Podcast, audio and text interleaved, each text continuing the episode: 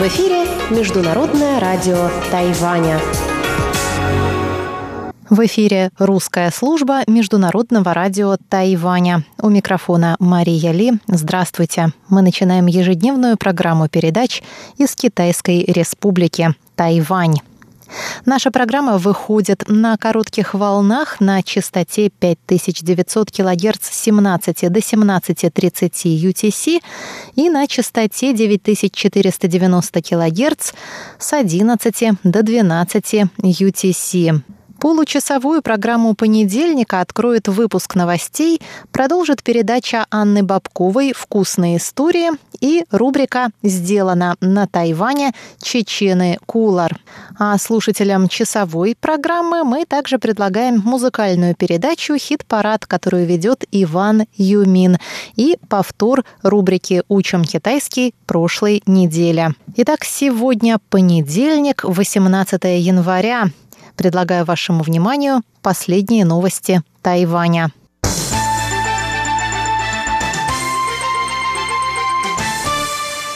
Центральный противоэпидемический командный пункт Тайваня объявил о новом местном случае заражения коронавирусной инфекцией COVID-19. Новая больная медсестра Тауюаньской больницы общего профиля, где произошло кластерное заражение нескольких сотрудников от больного коронавирусом пациента. В общей сложности в больнице заразились уже пятеро медработников. Новая больная заразилась от врача, который лечил пациента с коронавирусом. 12 января ей сделали тест, и он оказался отрицательным. Впоследствии у нее появились респираторные симптомы, и повторный тест, проведенный 18 января, выявил у медсестры коронавирус. Центральный противоэпидемический командный пункт разработал серию мер по предотвращению дальнейшего распространения инфекции в Тауюаньской больнице. В больнице появится пост Центрального противоэпидемического командного пункта, Зона больницы, где находились пациенты, дезинфицирована и закрыта, весь этаж опечатан. Центральный противоэпидемический командный пункт пригласил экспертов для помощи в борьбе с распространением эпидемии. Пациенты могут покидать больницу, но не могут возвращаться обратно. Посещение пациентов запрещено. Всем медработникам больницы предписано наблюдать за состоянием своего здоровья и при появлении малейших симптомов обращаться за помощью в свою больницу. Также в понедельник стало известно о шести новых завозных случаях COVID-19. Новые пациенты прибыли на Тайвань из США, Великобритании, Филиппин и Бирмы. Общее число заболевших на Тайване с начала пандемии достигло 863.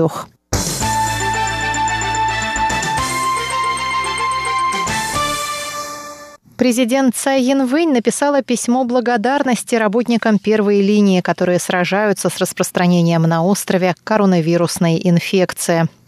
17 января президент опубликовала пост на своей странице в Фейсбуке, в котором сообщила, что отправила письмо в больницу на севере Тайваня. Позднее было объявлено, что это Тауюаньская больница общего профиля, где несколько медицинских работников заразились коронавирусом. Президент поблагодарила сотрудников больницы за их самоотверженный труд и смелость. В письме президент написала, что со времени начала пандемии на плечах работников первой первой линии лежит огромная ноша. Некоторые критикуют больницу, в которой произошла утечка вируса, но большинство тайваньцев ценят жертвы, на которые идут герои от медицины, говорится в письме. Во вторник президент Цай Янвэнь вновь произнесла слова благодарности в адрес медработников. Медицинские работники первой линии подвергаются наибольшему риску. На их плечах лежит самый тяжелый груз. Они сражаются на передовой, борясь с эпидемией. И я, как президент, выражаю благодарность всем работникам первой линии, кто остается на своем посту. Цай призвала всех жителей острова не забывать надевать маски, мыть руки и следовать противоэпидемическим правилам.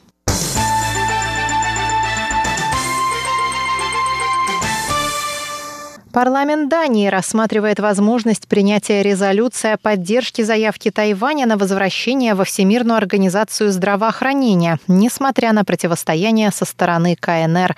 Об этом сообщили датские средства массовой информации и представительство Тайваня в Дании.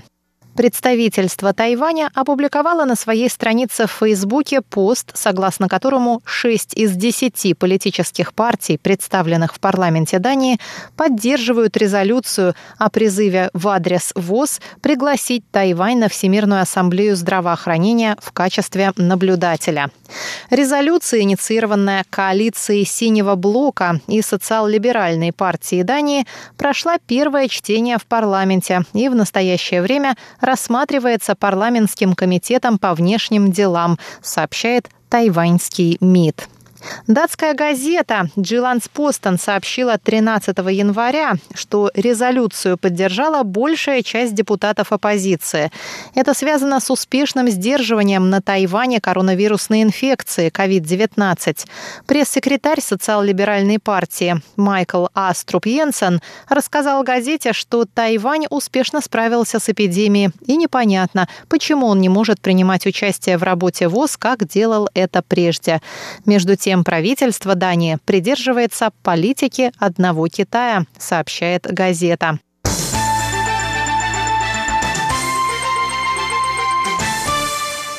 Дело семерых активистов движения подсолнухов, признанных в апреле виновными в подстрекательстве и порче государственного имущества в ходе акции «Окупай законодательный юань» в 2014 году, отправлено на пересмотр по решению Верховного суда Тайваня.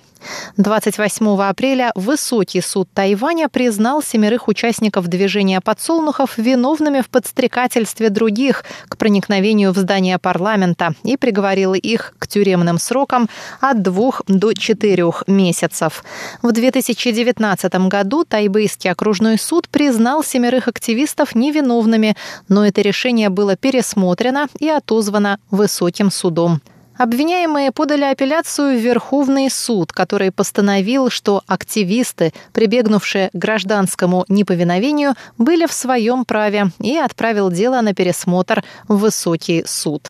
Движение подсолнухов возникло в противодействие властям, намеревавшимся подписать соглашение о торговле услугами с Китаем. Молодые люди окружили здание законодательного юаня, проникли на его территорию и воспрепятствовали принятию парламентом соглашения. Позднее группа студентов ворвалась и в здание исполнительного юаня. Выпуск новостей понедельника, 18 января, для вас